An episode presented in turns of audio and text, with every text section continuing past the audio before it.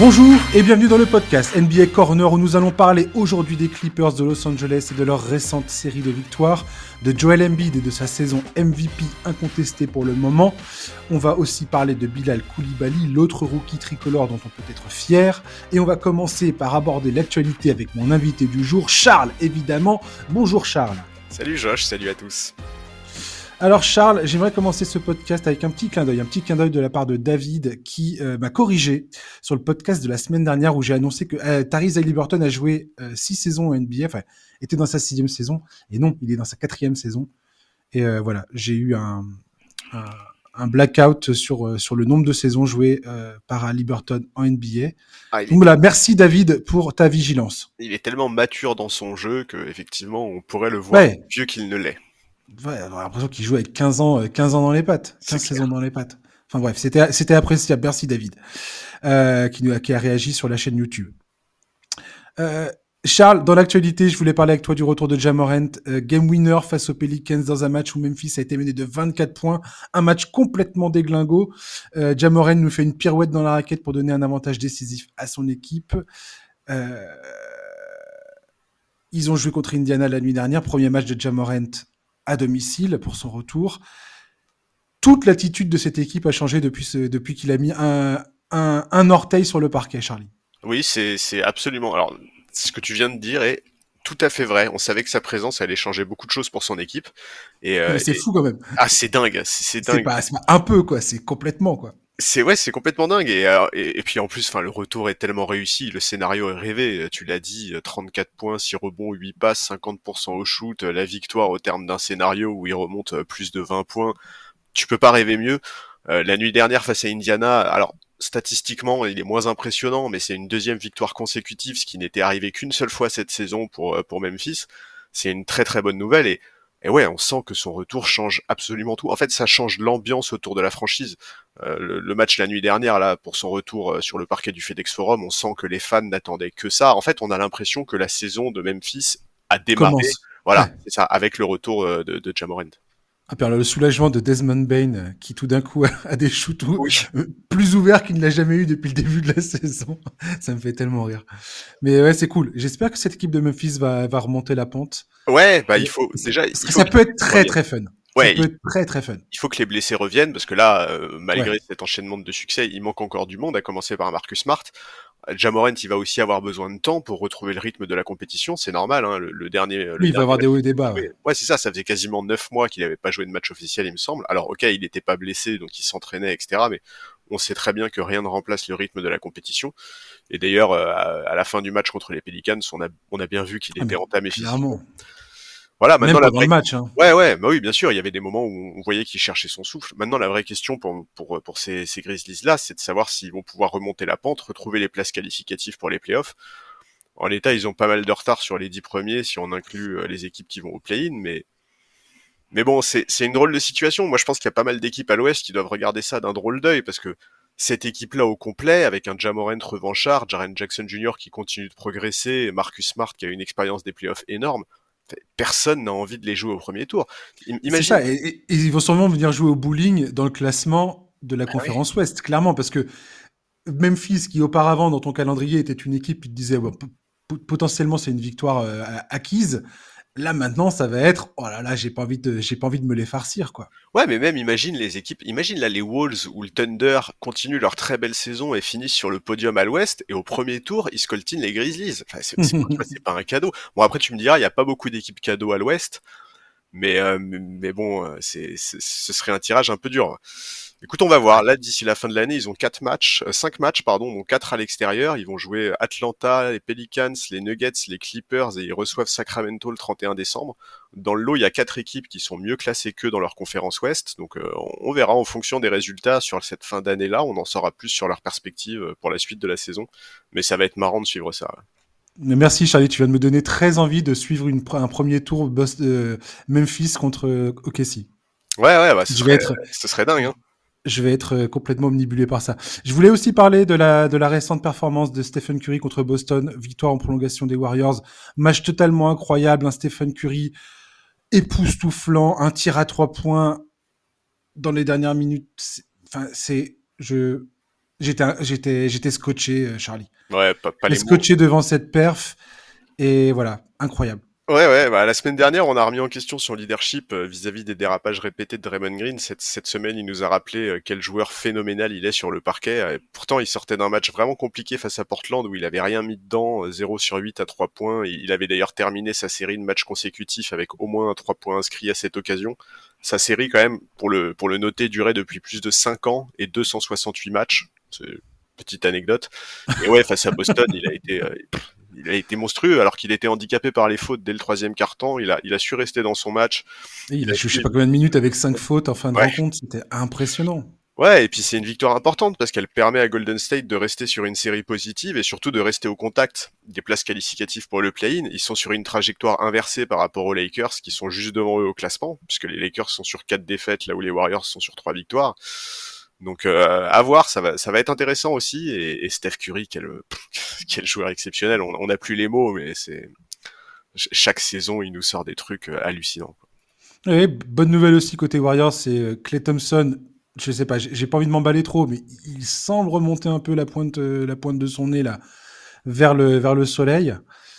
J'ai l'impression qu'il est en train de, de, de reprendre un peu des couleurs. Je sais pas combien de temps ça va ré- ça va ça va ça va se maintenir, mais on verra bien. Même Andrew Euh, Wiggins. Ouais ouais, Andrew Wiggins aussi. Ouais, de- Portland, dans- il, fait, il fait un gros match en sortie de banc. Euh, C'est notamment lui qui compense euh, les échecs de Steph Curry. Complètement. Kuminga, Kuminga est pas est pas dégoûtant ces derniers temps. Mhm. Il y a une vraie vraie vraie révélation. Encore une fois, après euh, Podzenski, c'est Trace Jackson Davis qui euh, qui, qui arrête pas de pondre. Enfin, Pile électrique. le contre le contre qu'il allait balancer sur Jalen Brown en, en prolongation était Ouais. absolument. euh, D'ailleurs, tu vois bien Stephen Curry tout de suite.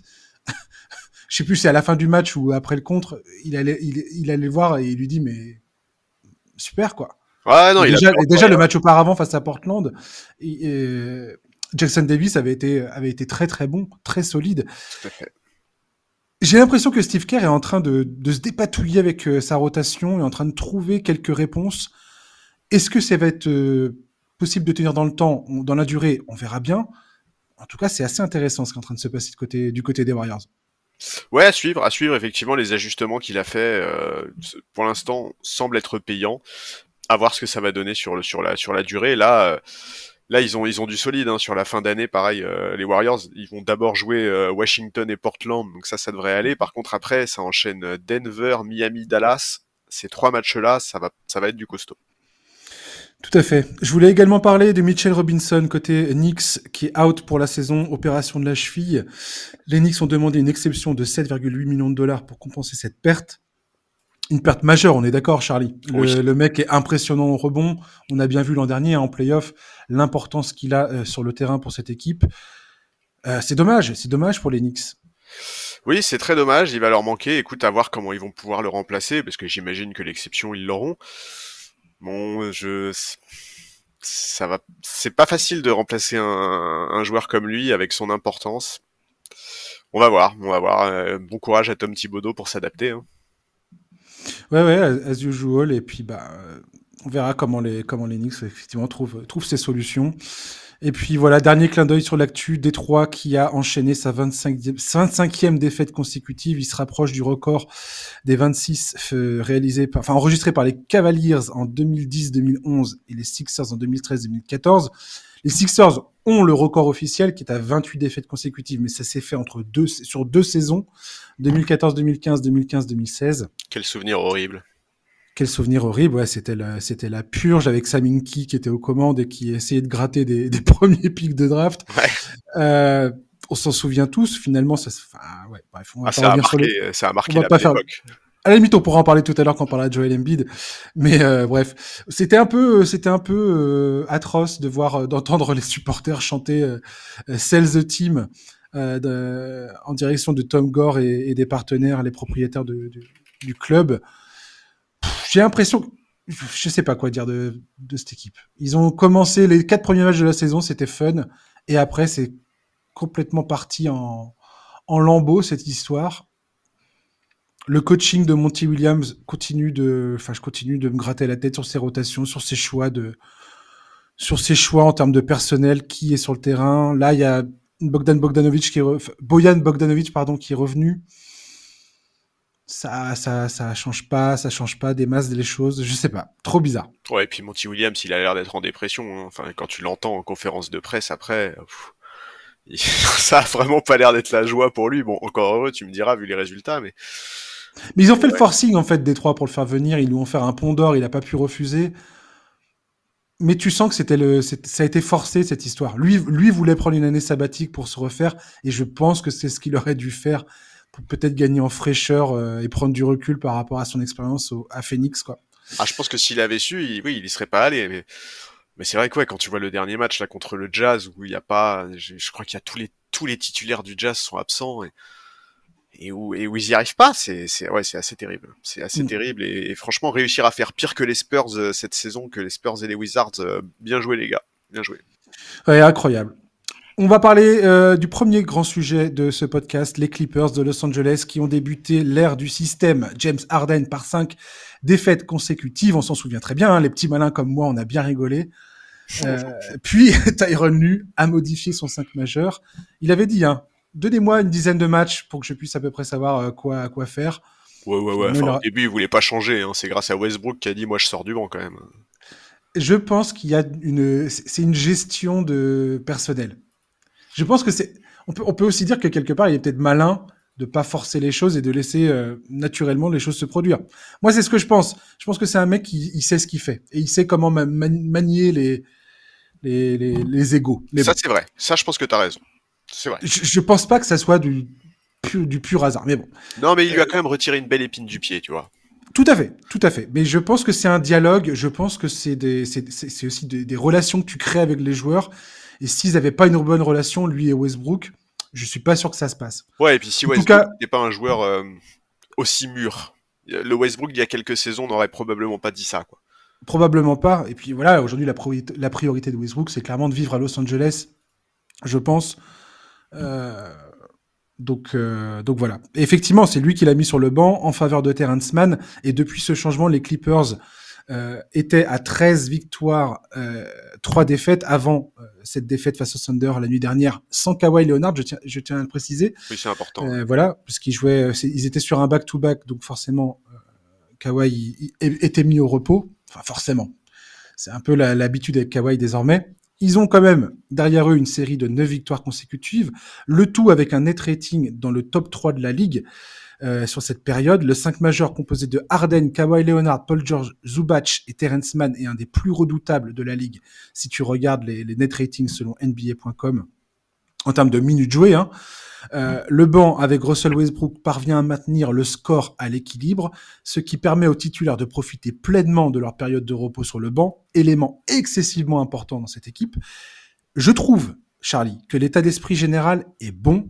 La balle circule. Franchement, j'ai été assez étonné euh, des derniers matchs, notamment de la part des Clippers, où je trouve qu'il y a une vraie cohésion d'équipe. Et franchement, euh, je m'attendais pas à ça forcément. Il y a quelques isolations par-ci par-là, tout à fait normal étant donné le personnel qui est, sur le terrain. Cette équipe joue un basket que je trouve plutôt sympathique, énergique.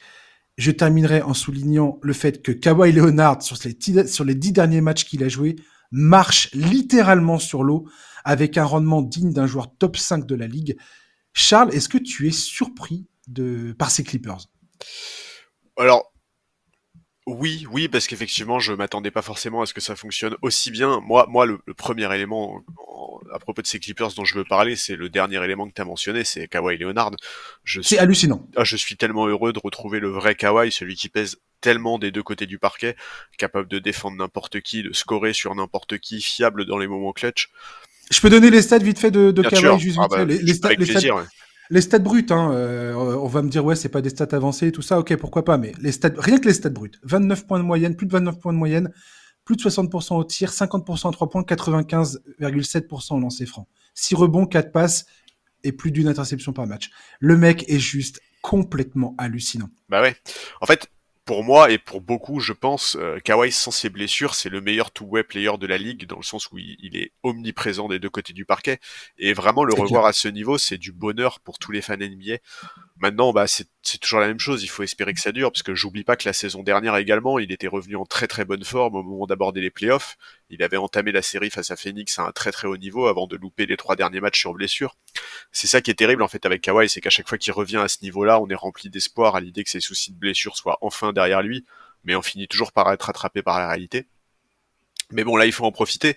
Il, est à un niveau euh, exceptionnel, tu l'as dit, il marche sur l'eau dans une équipe qui fonctionne extrêmement bien. Arden a retrouvé le rythme de la compétition, il a retrouvé des couleurs, il montre qu'il est toujours capable de prendre feu comme il l'a fait contre Indiana il y a quelques jours, là, avec un match à, à 35 points, 9 passes, à 8 sur 11, à 3 points. Et un gros, gros quatrième carton, absolument euh, dominant. Quoi. Dans les stats avancées globales, euh, les Clippers sont pas particulièrement spectaculaires parce qu'ils payent leur mauvais début de saison. Euh, je crois qu'au global, ils sont autour de la 9 place en termes d'attaque et de défense, mais comme tu l'as dit, sur leur série de victoires, les chiffres oui, sont depuis bien en fait, voilà, le top 3 net rating, c'est depuis le, changement de voilà, 5 majeurs. 5 majeurs, exactement. Et, et c'est le bon ajustement qui a été fait. Donc, euh, donc, donc ouais, c'est super. Alors oui, cette nuit, ils ont perdu contre le Thunder, mais Kawhi était pas là. Tu l'as dit avant ça, il y a une série de neuf victoires, avec notamment des victoires face à Denver, Sacramento, Dallas, New York, Indiana. Enfin bref, c'est des équipes sérieuses. Ils ont pas joué les Wizards et les Pistons euh, en boucle. Donc, et puis il y a la manière. Il y a la manière. Il y a, il y a la manière. Moi, c'est surtout la manière qui me qui me sidère le plus en fait. Ouais, ouais, non, je, suis d'accord.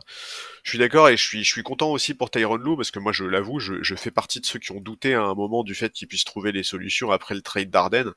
Euh, tu l'as dit, il est très bon pour manager les égaux, mais il a aussi un peu la réputation de ne pas aller à l'encontre des stars. Et donc moi, j'avais un peu peur qu'il s'acharne avec ce 5 majeur là en ne voulant pas forcer une de ses stars à sortir du banc. Et euh, donc, donc voilà, moi je, pense qu'il a probablement été aidé par la décision de Russell Westbrook de sortir du banc. Comme tu l'as dit, c'est peut-être parce que lui a bien managé les égaux, je sais pas. Mais en tout cas, il a réussi à trouver un équilibre avec cet effectif et il faut lui il faut lui donner du crédit pour ça parce que c'était pas si simple hein. au moment du trade quand on a regardé l'effectif des Clippers, on se disait bon bah ça va pas être facile de trouver un bon équilibre. Et, il l'a fait et, pour le moment ça fonctionne très bien et, et ouais j'ai hâte de voir jusqu'où ils vont aller parce que Là, ils sont, ils sont, ils sont très bien, très bien remontés. Ils sont cinquième à l'Ouest. Euh, ils sont quand même pas très très loin du podium. Bon bah, très très hâte de voir la suite pour eux parce que parce que ça joue bien et que c'est chouette de voir ça. Et puis surtout, euh, il, faut profiter d'avoir un Kawhi Leonard à ce niveau-là. Vraiment, c'est complètement, c'est le bonheur. Et il faut rappeler le fait que Mason Plumlee euh, est blessé et qu'il manque cruellement à cette équipe le recrutement de faire venir Daniel Tice à, l'époque quand ils l'ont fait, je, l'avais euh, rapidement évoqué dans le podcast et j'avais j'avais j'avais espéré que ça soit une bonne pioche du côté des Clippers. En tout cas, c'est ce c'est ce à quoi je m'attendais. Et effectivement, quand tu écoutes Tyron Lue parler, il explique bien que la perte de Mason Plumlee leur a coûté leur a coûté euh, sévèrement, notamment en termes de taille. Et d'ailleurs, ça reste une équipe qui reste qui reste avec ce problème-là. C'est peut-être leur plus gros problème, euh, le problème de taille je trouve. Tu vois, face au Thunder hier, euh, j'ai enfin la nuit dernière, j'ai trouvé que bah ça, ça ressortait plutôt pas mal quoi. Il n'y avait pas Kawhi Leonard, bien évidemment, et Kawhi Leonard aujourd'hui, il est, il arrive presque à, à jouer un small ball fort, si, si, si, si, ça existe. Mais euh, mais voilà, j'ai l'impression que c'est un des, un des problèmes quoi. Face à, face à des équipes comme Minnesota ou Denver, j'ai peur que pour les Clippers, ce soit pas toujours facile à l'intérieur. le retour de Mason Plumlee sera, sera, sera probablement très important. Daniel Ty sera toujours, sera toujours là, très logiquement. Donc, euh, donc il y aura un gain de taille. Et euh, l'autre chose dont je voulais parler, enfin, hormis le fait que Je vais peut-être commencer par parler de James Harden. Après, je voulais parler de Terrence Mann, mais les, deux vont, les deux vont de pair. James Harden, je retrouve le, James Harden de, des Brooklyn Nets plus que celui des Sixers, où les Sixers, le fait qu'il y ait Joel Embiid, ça, rendait son jeu encore, encore, c'est encore très différent, je trouve. Mais le James Harden des Nets, qui organise la, distribution de la balle sur le terrain, qui, qui, qui, qui, pousse les bons boutons, qui, qui, vraiment, je sais pas comment te dire. Enfin, tu sens qu'il a, il a, il a une compréhension du jeu qui est, enfin, on, le sait, on le sait ça, hein, qui est élite mais sa façon de, de, de, mettre tout le monde en ordre de marche sur le terrain est quand même assez impressionnante. Oui, et puis il est, il est extrêmement propre. Enfin, euh, il, a ses meilleurs pourcentages à trois points, je crois, de toute sa carrière. Euh, il a, il a ça fait, je crois que ça fait 10 ans qu'il a pas perdu aussi peu de ballons. Enfin, non, il, est très très propre aussi parce qu'il est dans un système qu'il apprécie visiblement et où, ça se passe extrêmement bien. Il est, bien entouré, il comprend bien ce qu'implique ça, ce que ce qu'on lui demande. Donc ouais, ouais, c'est c'est une je vais pas dire que c'est une bonne surprise parce qu'on sait qu'Arden il est capable de s'adapter quand même. Euh, on l'a vu à Philadelphie, il s'est adapté. Mais, euh, mais effectivement, je l'attendais peut-être pas aussi propre aussi vite. Je m'attendais pas à ce qu'il ait un rôle aussi clair et aussi, et aussi bien défini aussi rapidement. Voilà ce que, voilà ce que j'essaie de dire. Je suis euh, d'accord, je suis assez d'accord avec ça. En piétinant un petit peu tout à l'heure. Et ça, c'est aussi le, truc qui me. Complètement. C'est-à-dire qu'il a mis la balle dans les mains de James Harden et il le laisse faire ce qu'il sait faire de mieux, c'est-à-dire créer des shoots pour lui et créer des shoots pour les autres. Et la faculté qu'il a dans la création pour autrui sur le terrain est absolument incroyable. Et un des points qui m'inquiétait le plus au tout début au tout début de son arrivée aux Clippers, c'était comment Terrence Mann a eu énormément de mal à trouver sa place. Quand bien même, au début, il a été, euh, dès, dès, le départ où il a été mis dans le 5 majeur, hein, et que Westbrook a été mis sur le banc les premiers matchs, c'était encore très compliqué. Et là, en ce moment, quand tu les vois jouer tous les deux, ils ont développé un espèce de jeu, lui et euh, Terrence Mann et James Harden, avec un espèce de, avec un espèce de short roll où James Harden laisse venir des espèces de prises à deux ou de trappes assez haut finalement euh, derrière la ligne des trois points.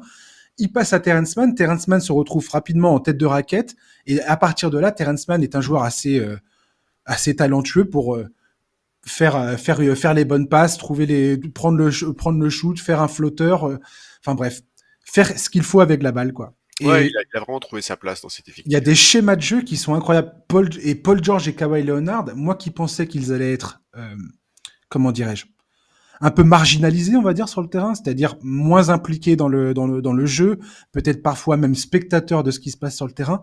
Eh bien, pas du tout. Euh, le, coaching staff, le coaching staff a réussi à créer une espèce de, de, de mouvement permanent. Il y a, je trouve qu'il y a beaucoup de mouvements sur ce terrain, alors qu'il y a James Harden et, et parfois Russell Westbrook ensemble sur le terrain. Quoi. Ouais. Et, euh, et c'est vraiment une belle, belle surprise. Ouais, et puis c'est cool parce que Terrence Mann, il, en fait, son profil fait sens dans le 5, tu vois, c'est une évidence en fait. Dès, dès qu'on a vu ce 5 euh, avec euh, Harden, Westbrook, Paul George, Kawhi et Zubac, on se disait tous que le profil qui manquait, c'était celui de Terrence Mann, tu vois, c'était logique. Et, effectivement, au début, ça a été un peu compliqué, et puis petit à petit, euh, tout, chaque, chaque pièce a trouvé, a trouvé sa place. Et, c'est intéressant parce que cette équipe, elle a forcément une marge de progression, hein, mine de rien. Ce, ce 5 de départ là, ça fait quoi? Ça fait ils ont ils ont une vingtaine de matchs, un truc comme ça, je pense. Pas beaucoup. Un truc comme ça, ouais. et, tout à fait. et, donc ouais, ils, vont forcément continuer à monter en puissance, et c'est intéressant de voir ça. Et puis euh, dès, dès la nuit non pas cette nuit, mais la nuit suivante, euh, les Clippers reçoivent euh, Boston. Match à ne pas louper. Oui, complètement. Complètement. Franchement, cette équipe est très surprenante. Pareil que ce que tu disais pour Memphis tout à l'heure. C'est typiquement un club que personne n'aura envie de rencontrer, enfin un club, une franchise que personne n'aura envie de rencontrer euh, Ouais, mais eux, s'ils continuent à monter en puissance, euh, ils seront en, tout en haut de la conférence à la fin de la saison régulière. Tu vois, là, ils sont déjà cinquième.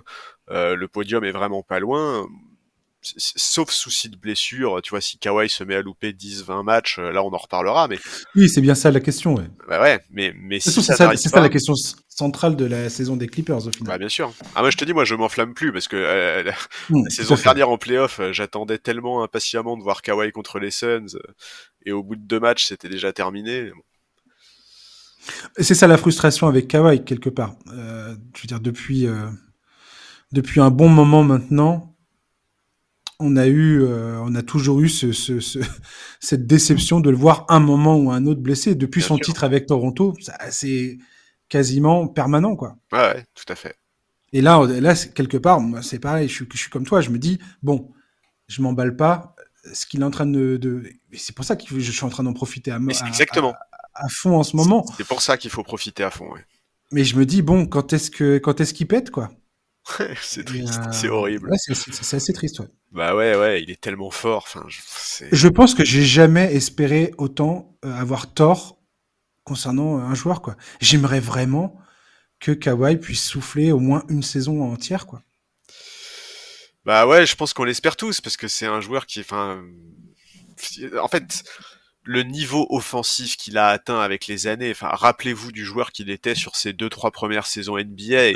Et, et, regardez le niveau offensif qu'il avait, bah, par exemple la saison du titre à Toronto, c'est hallucinant, c'est hallucinant vraiment euh, les, les moves qu'il a, qu'il avait. Par, par, par moment, on avait l'impression de revoir euh, Kobe, bon peut-être Jordan pour les plus vieux, mais mais sur certains moves, on avait vraiment l'impression de voir les, les, les, plus grands attaquants de, de la ligue, quoi. tout en ayant conservé un niveau défensif hallucinant. Enfin ouais, c'est moi c'est extraordinaire c'est principalement sa capacité à maîtriser un match qui me qui m'impressionne. Et des deux côtés du terrain, comme tu sa, sa gestion du rythme, ouais. Bah ouais. ouais. C'est-à-dire qu'il a une domination offensive et défensive. Le, le, le, poids qu'il pèse sur les, ce qui se passe sur le, sur le parquet quand il y est, c'est assez assez euh, assez peu commun quand même. En fait, c'est rare que c'est rare de voir des joueurs qui, euh, qui, qui pèsent à ce point de façon aussi évidente sur euh, sur l'issue d'un match quoi. En fait, c'est un joueur qui a tout. Il a tout, ce joueur, tu vois. Et, et, des joueurs qui ont tout, en fait, il y en a pas eu beaucoup dans l'histoire de la NBA. C'est factuel, tu vois. Même, même un mec que toi et moi, on considère comme le meilleur joueur de la ligue depuis 4-5 ans, Jokic, il a pas du tout cette dimension défensive, par exemple. C'est, Kawhi est un joueur qui a tout ce dont un très très bon joueur de basket a besoin. Et c'est dingue, c'est dingue. C'est tellement triste. C'est tellement triste que sa carrière soit à ce point-là bousillée par les blessures à répétition. Mais complètement, parce que sa place, même dans, le, dans les discussions historiques, pour, les, pour, les, pour ceux que ça intéresse, euh, forcément, elle, a, enfin, elle est totalement euh, modifiée en raison de son historique de blessure. Quoi. Évidemment, bien sûr. Bien sûr. Donc, euh, et c'est assez frustrant de voir le niveau d'excellence qui est le sien et de se dire qu'on n'en a que des bribes depuis euh, de nombreuses saisons maintenant, trop, trop, depuis trop longtemps. Ouais, bah depuis 5 ans, quoi. On a... 5-6 ans. En fait, Kawhi, il nous offre que des échantillons, quoi. C'est, mais jamais le, jamais le parfum en entier, quoi. Exactement. C'est parce que c'est les fêtes, c'est pour ça. Euh, on va parler de Joel Embiid, s'il te plaît. On va enchaîner sur euh, Joel Embiid, élu MVP l'an dernier, et ce malgré des gens comme moi qui étaient persuadés que Nikola Jokic méritait une troisième couronne consécutive. Oui, c'est vrai. Joel Embiid vient de lancer la campagne 2023-2024 sur des bases irréelles.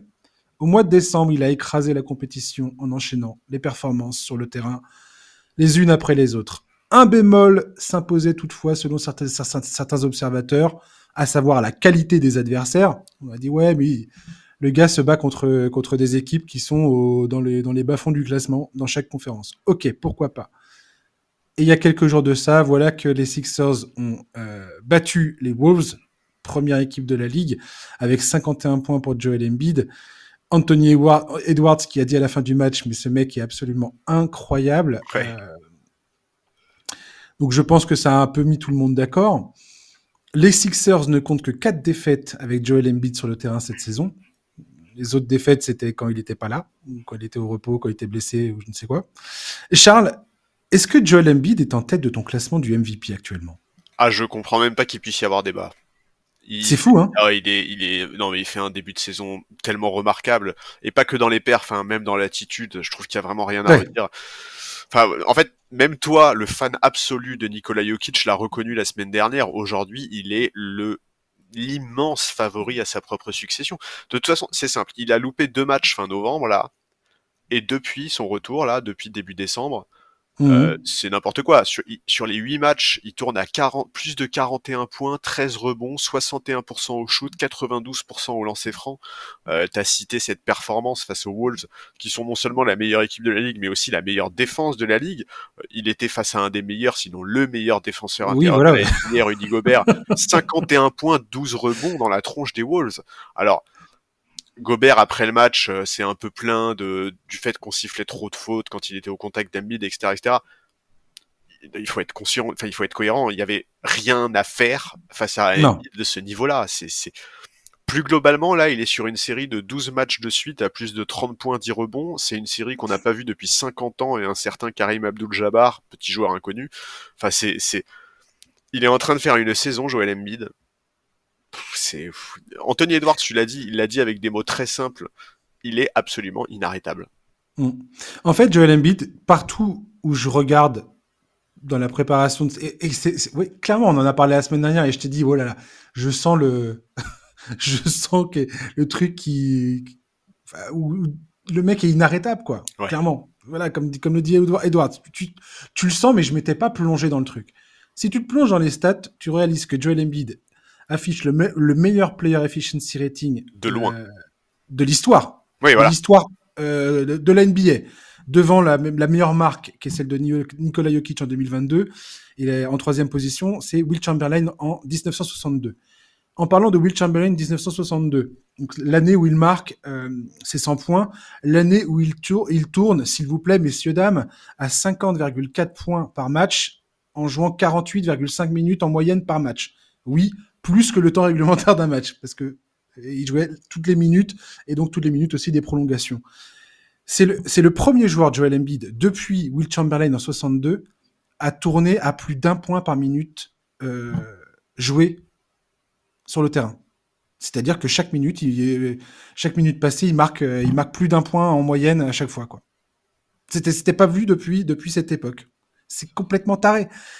Il talonne Nikola Jokic en box plus minus. Ses stats avancées, que ce soit offensivement, en post-up, en défense, en termes d'efficacité au scoring, c'est n'importe quoi. Et peut-être le détail le plus hallucinant pour moi euh, personnellement, c'est qu'il tourne à plus de 6 passes décisives par match, ce qui est de loin la moyenne la plus élevée de toute sa carrière. Il a donc fait énormément de progrès dans sa vision du jeu, dans sa façon de de se dire tiens je vais est-ce que je est-ce que j'ai la possibilité de tirer, de marquer, de provoquer une faute? Non, je passe. Et tu sens bien que ça change énormément de choses pour tout ce qui se passe sur le terrain.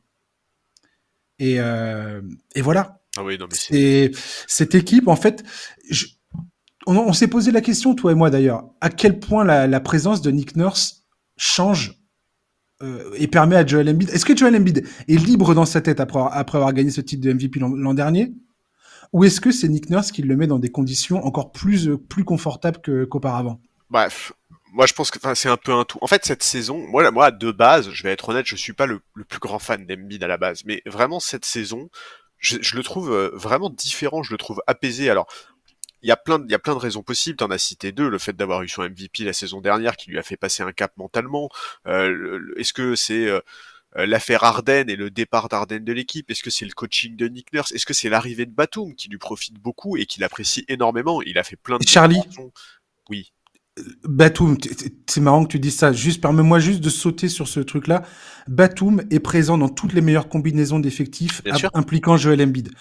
Joel Embiid et Nicolas Batum, c'est le meilleur net rating de, de, de l'équipe des Sixers. Depuis qu'il est arrivé, dès qu'il est associé à Joel Embiid, il, excusez-moi, hein, je vais, je vais être, je vais être cru, il défonce tout le monde. Absolument. Le 5 majeur le plus dominant de la NBA en net rating avec minimum 200 minutes jouées ensemble sur le terrain, ce sont les Sixers avec Joel Embiid, Tyrese Maxey, euh, Tobias Harris, D'Anthony Melton et euh, Nicolas Batum. Ouais, et, et, et, Embiid en a pleinement conscience. À chaque fois qu'il évoque Nicolas Batum, il n'a que des compliments à la bouche. Après, euh, après la victoire face à Minnesota, il a mis en valeur sa polyvalence, sa capacité à shooter, à passer, son QI basket. C'est, c'est clair que Batum est le joueur parfait dans, dans, ce trade, ils ont mis la main sur Batum et ça, ça peut avoir, vraiment, ça a tout changé en fait à leur saison. Ça a des conséquences qui sont énormes. Et, et, ouais, c'est génial de voir ça. C'est à la fois génial pour Embiid, mais aussi pour nous euh, de, de voir Batum dans ce système-là, aux côtés d'un joueur comme ça, et surtout à ce point-là reconnu à sa juste valeur, parce que Batum c'est un joueur qui a pas toujours été reconnu à sa juste valeur en NBA, parce que c'est pas un joueur qui est très clinquant, c'est pas un joueur qui fait des highlights tous les soirs, mais c'est un joueur qui est qui est tellement bon dans tous les domaines que bah, il est indispensable dans une équipe ambitieuse. Donc ouais, euh, Embiid il profite de tous ces éléments-là et, et, il est vraiment en train de réaliser une saison qui est phénoménale. Tu l'as dit, c'est une saison qui est historique de par les chiffres. Euh, c'est une saison euh, qui en plus se passe très bien d'un point de vue collectif, alors qu'on on avait forcément des doutes euh, avant que le trade d'Arden arrive, on se demandait un peu comment ça allait passer.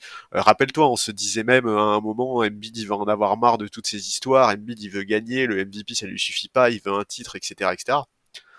Bon bah voilà, euh, là, là, là, il y a, rien à redire et c'est totalement logique qu'aujourd'hui il apparaisse en tête du sondage fait par par ESPN auprès de 100 journalistes NBA américains au sujet du MVP parce que pour moi, il n'y a, y a, pas débat aujourd'hui. Et pourtant, je suis presque autant fan de Jokic que toi. J'adore Jokic, mais Embiid aujourd'hui est absolument indiscutable à mes yeux.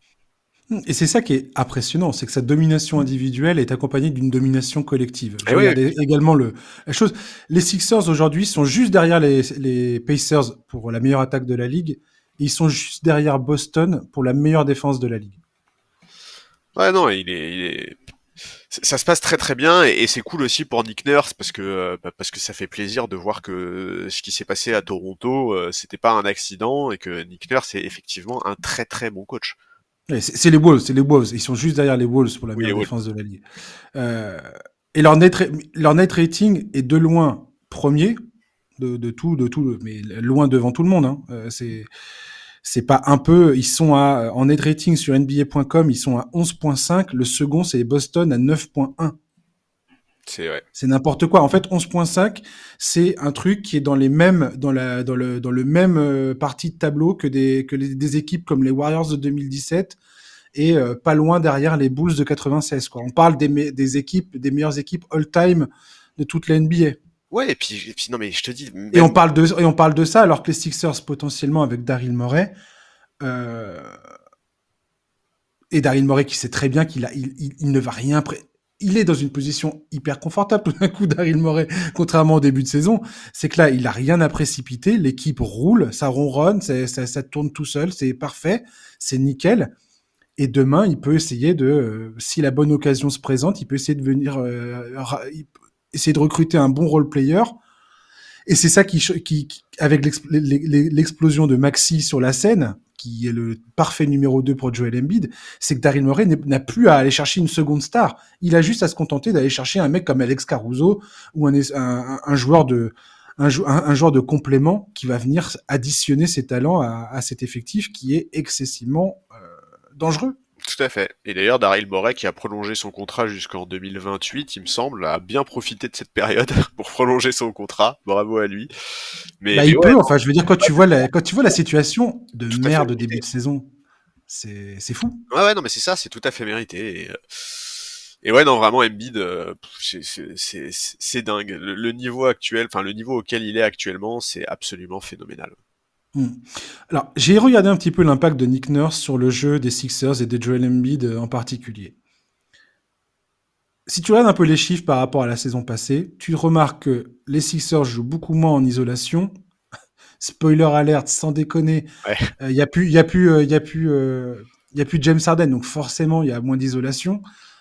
Joel Embiid, il l'utilise beaucoup plus au poste ce qui paraît, euh, ce qui paraît surprenant parce que tu te dis, bah, comment ça, euh... Joel Embiid jouait déjà au poste, mais là, il le, met d'autant plus dans cette position.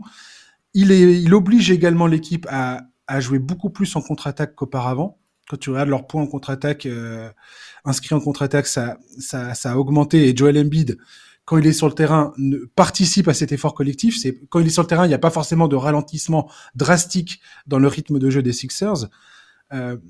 Et il donne également plus de liberté à Joel Embiid d'utiliser sa domination physique dans la raquette, ce qui génère énormément de lancers francs. Alors, son ratio est un des moins élevés de sa carrière, étrangement. J'ai regardé ça. Alors que tu as l'impression qu'il en shoot, je sais plus, euh, il en shoot euh, plus d'une dizaine par match, largement. Mais, euh, mais en fait, il y, a des, y a des prises de position dans la raquette que tu voyais pas auparavant.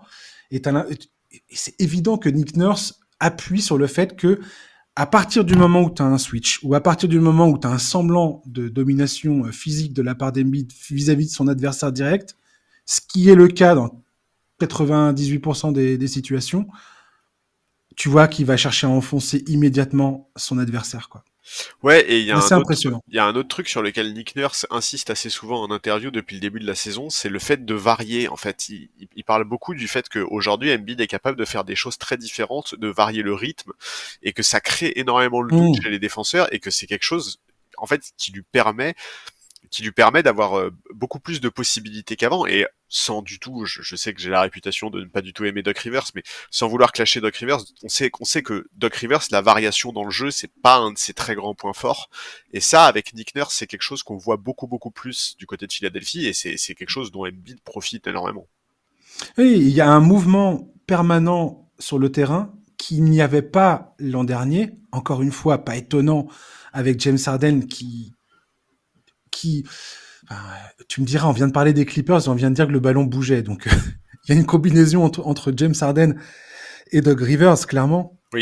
Et c'est pas tacler Doug Rivers que de dire ça, c'est sa façon de, de, de, coacher, sa façon de créer ses systèmes Ah bah, probablement. il, il a eu des grands succès comme ça. Il y a pas de. Oui, oui, tout à fait. Et puis alors, là, là, on a, là, en quelque part, on a la, on a la preuve que c'est que, qu'en tout cas, qu'il il avait complètement son mot à dire là-dedans. Et tu vois bien que le mouvement impliqué par le, le jeu prôné par, euh, par, euh, par Nick Nurse, euh, en fait, crée un nombre incalculable de, de micro-décisions par rapport aux défenses adverses. Et, et dès qu'il y a un switch sur Embiid qui convient pas, mais tu sens que c'est la panique à bord, quoi. à juste titre d'ailleurs, parce que Embiid va, en- va, enfon- Embiid va enfoncer immédiatement. Ah, il sanctionne. Et il n'y a rien à faire. Ouais. C'est immédiatement c'est prise à deux, voire pri- prise à trois s'il est à moins de 2 mètres du panier.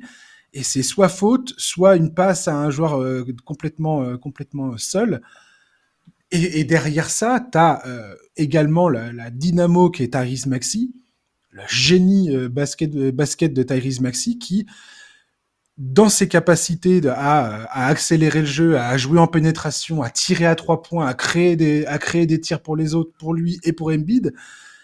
Enfin, je veux dire, il y a une, une alchimie de dingue hein, aux Sixers actuellement. Ouais, et effectivement, comme tu l'as dit, Embiid se trompe très peu. Il identifie très rapidement les mismatchs, euh, il se trompe très peu dans ses choix, dans ses décisions, et, donc il y a beaucoup moins de déchets dans le jeu. Ah, c'est très très, Ouais. très fort hein, ce qui fait Joel Embiid. Très très complètement. Ouais. Alors, il y a, pour mettre un petit bémol quand même dans cette histoire de Joel Embiid, on sait tous que un mec comme lui, comme euh, Jason Tatum, euh, comme euh, d'autres joueurs comme ça, qui ont encore des choses à prouver, aux yeux de certains tout du moins, on sait tous que tout ça, ça va se jouer en playoff. Bien sûr. La, la saison régulière, c'est une chose, les playoffs, c'en est une autre. Et forcément, l'espoir côté Sixers, c'est de se dire, on espère, comme pour les Clippers avec Kawhi, on espère qu'il sera en pleine possession de ses moyens en avril prochain et sur la, sur la totalité des playoffs, parce que chaque année, c'est la même chose. Joel Embiid arrive en playoff, commence euh, le, le premier tour et souvent se blesse à un moment ou un autre et ensuite traîne ses blessures jusqu'à l'élimination au deuxième tour. C'est toujours comme ça que ça s'est passé quasiment avec lui. J'ai tendance à, ne pas, j'ai j'ai pas, j'aime pas trop le fait de le voir beaucoup trop scorer en quand il fait un face-up euh, vers le panier. C'est-à-dire que plus que de jouer sur ses appuis et, euh, et, vraiment en essayant de bouger son défenseur, il a tendance à beaucoup choisir le tir à mi-distance, voire des fois le tir à trois points, alors qu'il pourrait. euh, il y, a, il y a- du temps sur l'horloge pour travailler et trouver une autre, trouver une autre ouverture. Et je me demande, je veux dire, tu vois, on a déjà vu Joel Embiid euh, très très efficace dans son dans son scoring à mi-distance, au tir et ainsi de suite.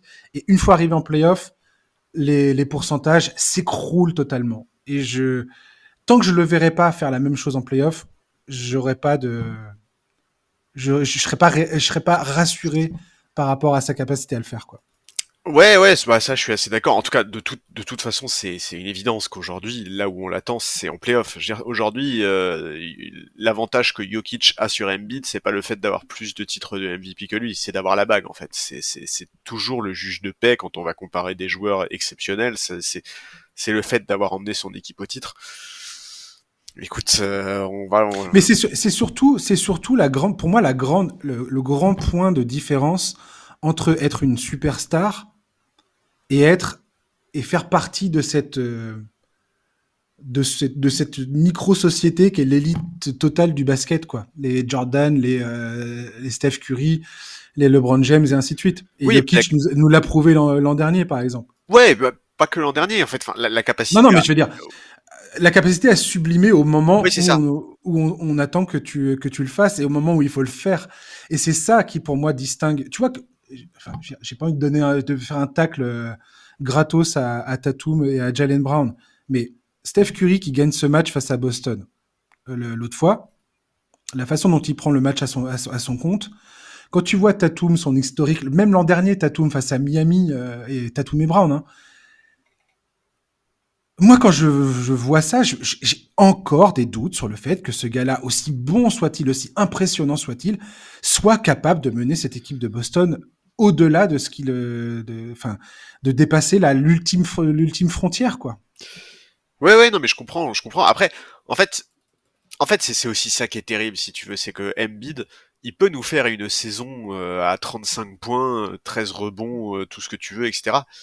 Ouais. Si, si en playoff, ça se passe comme la saison dernière, Ouais. avec euh, un Game 7 euh, perdu de plus de 20 points, où il score euh, difficilement 15 Où points, le gars, il va marquer 5 sur 22. bon, voilà, et ben c'est ça l'image qu'on retiendra de sa saison. Et c'est aussi ça qui est terrible, si tu veux, en NBA, c'est que tu vois, genre vraiment là, on vient de passer, euh, je sais pas, 10 minutes à dire à quel point il est injouable, phénoménal, incroyable, à quel point c'est historique ce qu'il fait. Bah, si en mai ça se passe pas bien, et qu'il Tout le monde va lui tomber dessus. ouais, et qu'il nous finit une série de playoffs comme il a fini la série de playoffs face à Boston la saison dernière, bah, bah tout le monde va dire ah bah voilà, bah Joel Embiid, euh, il fera jamais gagner son équipe quoi. Et c'est c'est un ça. côté qui est très injuste, mais en même temps c'est c'est normal, tu vois, parce que le juge de paix c'est les playoffs. Complètement. Complètement. Et, et c'est ça que, enfin, moi, je crois que c'est un des trucs qui, me, qui est le plus grand, voilà, le plus grand séparateur entre les joueurs, c'est leur capacité à arriver en playoff et à maintenir un niveau de jeu, euh, voire à, à sublimer encore leur niveau de jeu et à répondre présent dans les moments où tu as l'impression que tout s'écroule autour de toi. Et tu as des joueurs qui l'ont prouvé et d'autres non. quoi. Et d'ailleurs, il y a, il y a un article très intéressant de Zach Kram sur The Ringer que j'invite tout le monde à aller voir. Euh, c'est un, un article sur Joel Embiid, justement. Euh, un retour sur à, à quel point il est, euh, il est fort, à quel point cette course au MVP, on va en parler de la course du MVP maintenant, euh, la course du MVP est passionnante cette saison.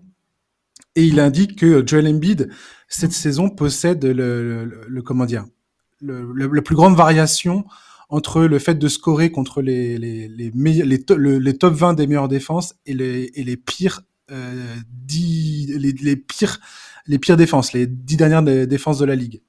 Et la, la variation, donc, il, score à peu près à 30,1 contre les, les 20 meilleures défenses et il, il score à 41,4 contre les 10 plus mauvaises défenses. Et, euh, et voilà. Et c'est une variation que je trouve assez amusante. C'est-à-dire qu'il se, il se gaffe contre les équipes mauvaises et Ouais, il, il a un profite. niveau correct, on va dire, contre les équipes, euh, contre les bonnes équipes, quoi. Ouais, ouais, ouais. Et, et chose étonnante, c'est euh, Jo- Jokic, par exemple, a une variation de moins 1,8. C'est-à-dire qu'il est meilleur contre les meilleures défenses que contre les mauvaises. Enfin, il score plus, en tout cas. C'est pas une question d'être bon ou moins bon, c'est une question de, de scoring, tout simplement. Joueur atypique. Mais ouais, enfin bref, c'est- ça veut ça veut pas dire grand chose, mais euh, mais voilà. Euh, pour cette sur cette course du MVP, euh, pour terminer sur sur Joel Embiid et tout ça, je veux dire, on est quand même face à face à une course de MVP qui- qui, enfin je sais pas. Les dernières années, on a eu un peu le, le, le même trio Embiid, Jokic, Antetokounmpo. Ouais. Mais là, j'ai envie de te dire, ça, continue de se corser en fait. Par exemple, je cite juste un mec comme ça, mais Che Gilgeous Alexander. Bien sûr. Où est-ce que tu mets ce gars-là dans cette discussion du MVP aujourd'hui? Quand tu vois ce qu'il fait sur le terrain, individuellement, et là où il est en train d'emmener son équipe du Thunder, qui il y a encore euh, deux saisons était euh, au fin fond de la conférence euh, Ouest? Bah, il se greffe au débat, mais pour moi, il reste.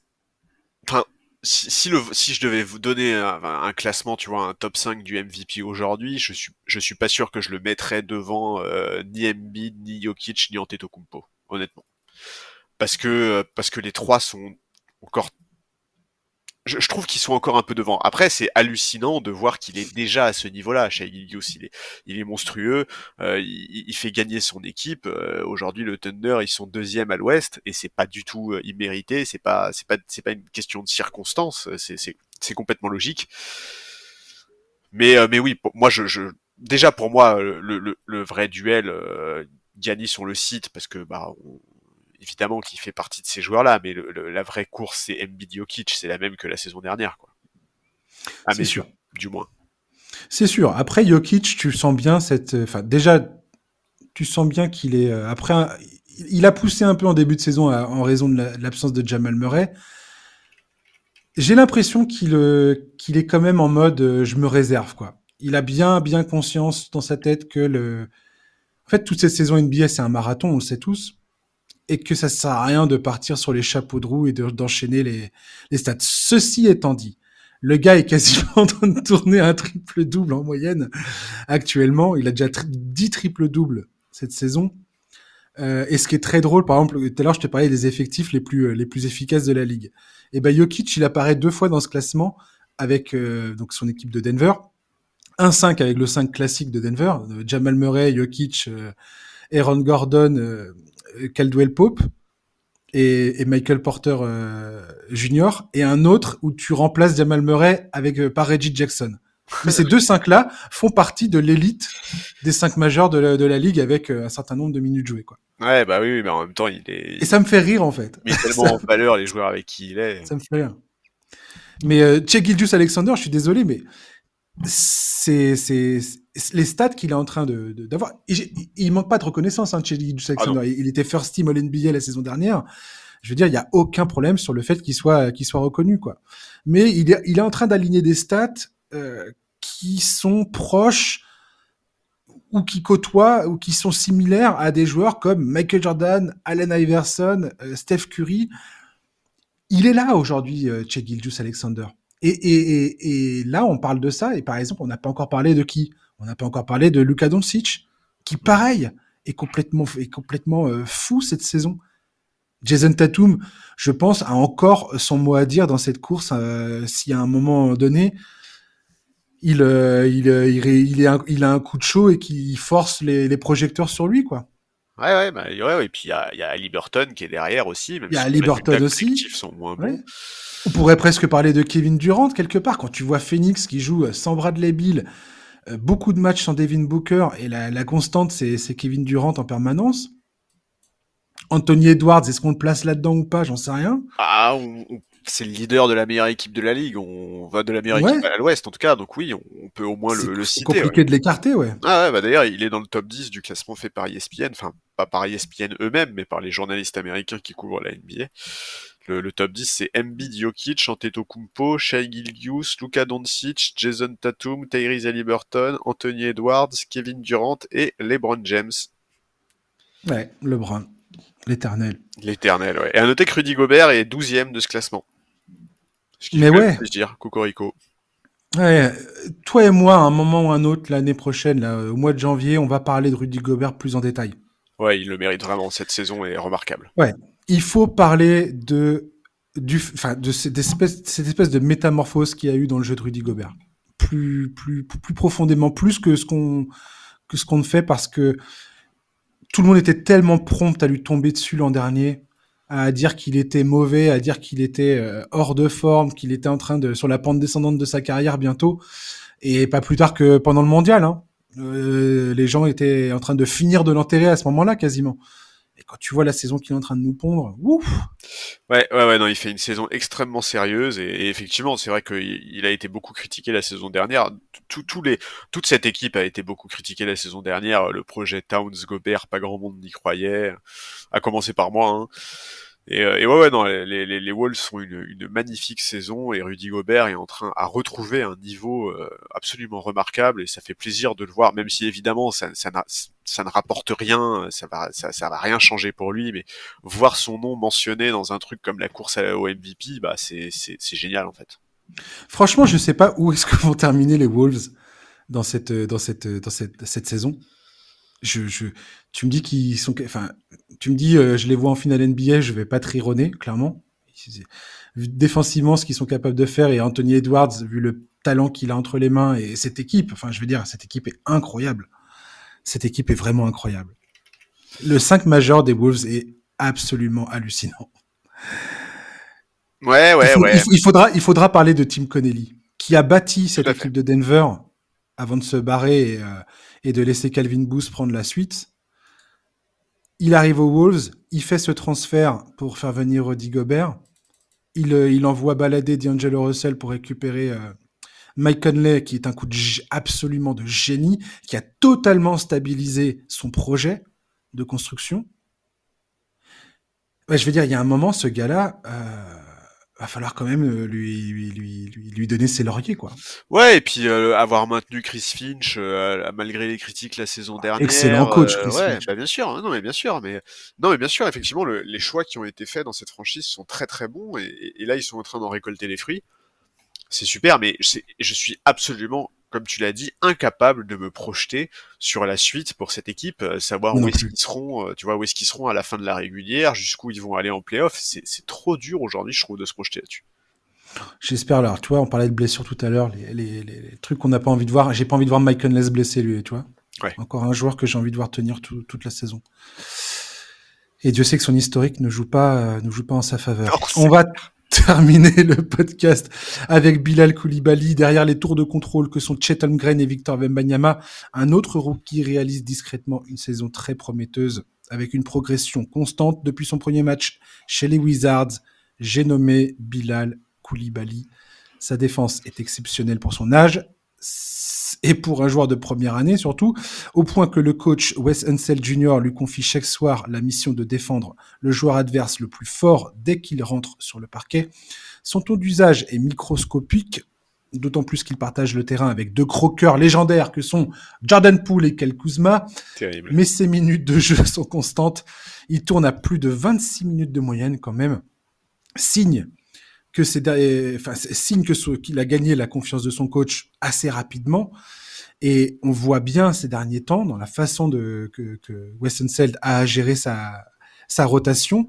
J'ai l'impression qu'il est en train de préparer un, une potentielle entrée dans le 5 majeur de Bilal Koulibaly. Charles, quel est ton sentiment sur ce, ce début de carrière de Bilal? Oh bah ça fait, il fait vraiment plaisir. Alors oui, forcément, comme tu l'as dit, on en parle moins que de Webmania. C'est chiant qu'il joue à Washington. C'est voilà. Alors ça, c'est un. C'est pas facile de regarder Washington. J'allais pas. Alors c'est c'est l'enfer. Non, tu rigoles. Non mais là tu rigoles, mais moi, je rigole pas. Hein. Non mais moi non plus je rigole pas. Je, je, tourne ça à la rigolade parce que bon, je vais pas, je vais pas me mettre à chialer, mais des fois j'ai envie de pleurer. Ah ouais ouais, il y a des moments où vraiment on a envie de voir jouer Bilal Koulibaly parce que euh, parce qu'il fait honnêtement de très très bons débuts en NBA. En plus, il est en train de se faire un nom. Ses prestations ne sont pas du tout passées inaperçues. Depuis le début de la, la, saison, il a, il a tapé dans l'œil de pas mal de ses adversaires et pas les pires. Hein. Giannis Antetokounmpo notamment lui a rendu hommage euh, après la rencontre entre les Bucks et les Wizards où il a mis en avant sa, sa défense, ses attitudes sur le parquet, son état d'esprit. Euh, il s'est même permis de lui donner quelques conseils pour la suite, ce qui est, euh, ce qui est plutôt sympa de sa part. Donc ouais, c'est très très positif et puis on, le sent vraiment bien, euh, on le sent très à l'aise en NBA. Les Wizards ont sorti une vidéo sur ses débuts il y a deux trois semaines là, dans lequel il, a vraiment l'air d'être bien dans ses baskets, bien dans ce qu'il fait, bien installé dans sa nouvelle vie de joueur NBA. Voilà, Bilal Koulibaly, on savait que défensivement il pourrait apporter dès sa première saison. On l'attendait peut-être pas à ce niveau-là, mais on savait qu'il pouvait apporter. Il y avait plutôt des doutes sur sa capacité à scorer, sur son shoot notamment. Euh, pour le moment, le moins qu'on puisse dire, c'est qu'il répond aux critiques. Euh, il tourne certes qu'à 9 points par match, mais il est à plus de 41% à 3 points. Il est en... Eh, le, mois, eh, le, mois de décembre, Charlie, de Bilal Koulibaly, c'est quasiment 14 points en moyenne, 61,5% au tir, 43,5 à 3 points, et ouais, 5,7 rebonds, 1,7 passes et 1,7 interceptions. Le mec est juste dans une courbe mais ascendante de, de dingue. Tout à fait. Et, c'est c'est génial. Et euh, il, alors, il est en sortie de banc, certes, mais il est souvent présent dans les moments importants. En témoigne d'ailleurs euh, sa défense sur Jeremy Grant en fin de match euh, face à Portland la nuit dernière. Bref, tous les gens qui l'entourent à Washington n'ont que des compliments à la bouche le concernant, qu'il s'agisse de son attitude sur le parquet ou en dehors, sa capacité d'écoute et d'apprentissage est tout le temps mise en avant. En fait, pour le moment, c'est des débuts rêvés pour Bilal Koulibaly. Tout se passe bien. tous les voyants sont au vert, donc donc évidemment, on lui souhaite de continuer comme ça, de valider toutes les bonnes choses qu'on entend euh, de la bouche de ses coéquipiers comme de ses adversaires. Euh, on voit des comparaisons fleurir le concernant euh, sur les réseaux sociaux notamment. un coup il est comparé à Yanis, un coup il est comparé à Kawhi. Bon, on va certainement pas s'enflammer dans ces, dimensions-là, mais c'est quand même extrêmement positif. Alors voilà, il y a ce problème il est à Washington, euh, c'est compliqué dans le jeu, dans les résultats. Le, problème, c'est que je suis même pas sûr qu'à moyen terme, les perspectives soient très reluisantes. Oui, c'est ça. Mais bon, il faut voir le verre à moitié plein. Au moins, il va en profiter pour se montrer. Euh, effectivement, tu l'as dit, on peut espérer que assez rapidement, il intègre le 5 majeur, qu'il puisse se mettre en valeur. Bon, euh, les perspectives collectives à moyen terme sont pas très reluisantes, mais de toute façon, aujourd'hui, il en est pas là, Bilal Koulibaly. Ce qui compte pour lui, c'est de faire son trou en NBA, de montrer à tout le monde qu'il a sa place dans cette ligue et qu'il est un joueur d'avenir. Ce qui, enfin, moi aujourd'hui, j'en ai pas le moindre doute, quoi. Ah, mais c'est, excessivement impressionnant ce qu'il est en train de proposer. Ouais, euh. trop bien. Et, j'ai mis le temps hein, avant d'en parler parce que franchement, euh, d'une, c'était, c'est pas facile de regarder Washington. Ah je, le, je le répète. dire, le euh, début de saison où tu te coltines tous les matchs des Spurs et tous les matchs des Wizards, euh, il y a des moments où c'est dur. Là, c'est de l'amour, tu vois. Là, c'est de l'amour pour le pour les joueurs français, quoi, clairement. Ouais. Mais euh... non, mais moi, ce qui me fait plaisir, c'est quand je, je le vois, notamment euh, la façon la façon dont, dont son coach l'utilise. Quand tu vois qu'il est capable de défendre sur un mec comme Brandon Ingram, puis le match d'après il va jouer sur, euh, il va défendre sur euh, Tyrese Maxi, puis le match d'après il va défendre sur euh, Luka Doncic, et le match d'après il va défendre sur Jason Tatum. Il est capable de défendre sur n'importe quel type de joueur. Ouais, bah, les il, est utili- il est utilisé comme tel en fait. Ils ont pas, de- ils ont pas vraiment d'autres joueurs capables de faire ça dans cette équipe. Et ça, c'est ultra positif pour lui. Et il y a une, une, une, une citation que j'ai adorée en travaillant sur euh, sur euh, sur Bilal. C'est Jordan Poole qui dit ah mais quand Bilal, euh, quand Bilal, il- quand tu le vois, ce qui, ce qui m'impressionne le plus avec Bilal Koulibaly, c'est que quand tu le vois, t'as l'impression qu'il a qu'il a tout à fait sa place en NBA quoi. Qu'il Ouais. est, qu'il a et tout est normal en fait. Il est là en NBA, il joue, il est face à, il est en train de défendre sur euh, sur Luka Doncic, mais il y a aucun problème quoi. c'est tout à fait normal, c'est tout à fait naturel. Et, et ça j'adore en fait.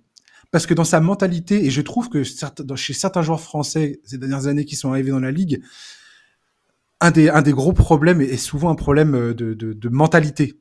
C'est pas, c'est pas, c'est pas une critique en tant, enfin, je sais pas de, de, de, de les critiquer en tant que tel. Chacun a, a- est, est- comme il est dans, dans sa personnalité, tu vois. Tu, t'es comme, t'es, t'es, t'es- t'es construit comme t'es construit, point barre.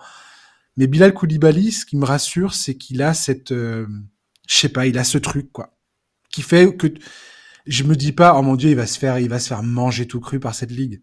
Ouais, c'est ça, je suis d'accord dans les Pas du attitudes. Ouais. Un truc qu'on Alors que Nilikina, très vite, Voilà. très vite, tu as, senti qu'il y avait une faiblesse. Bah, j'allais dire la même chose. ouais. Euh, Kylian Hayes, c'est pareil. Tu sens qu'il y a, il y a, il est pas confortable. Il est bon, il y a du talent. Le talent, il est perceptible, mais il y a, pas ce côté où tu te dis, ah, il est, il est à l'aise.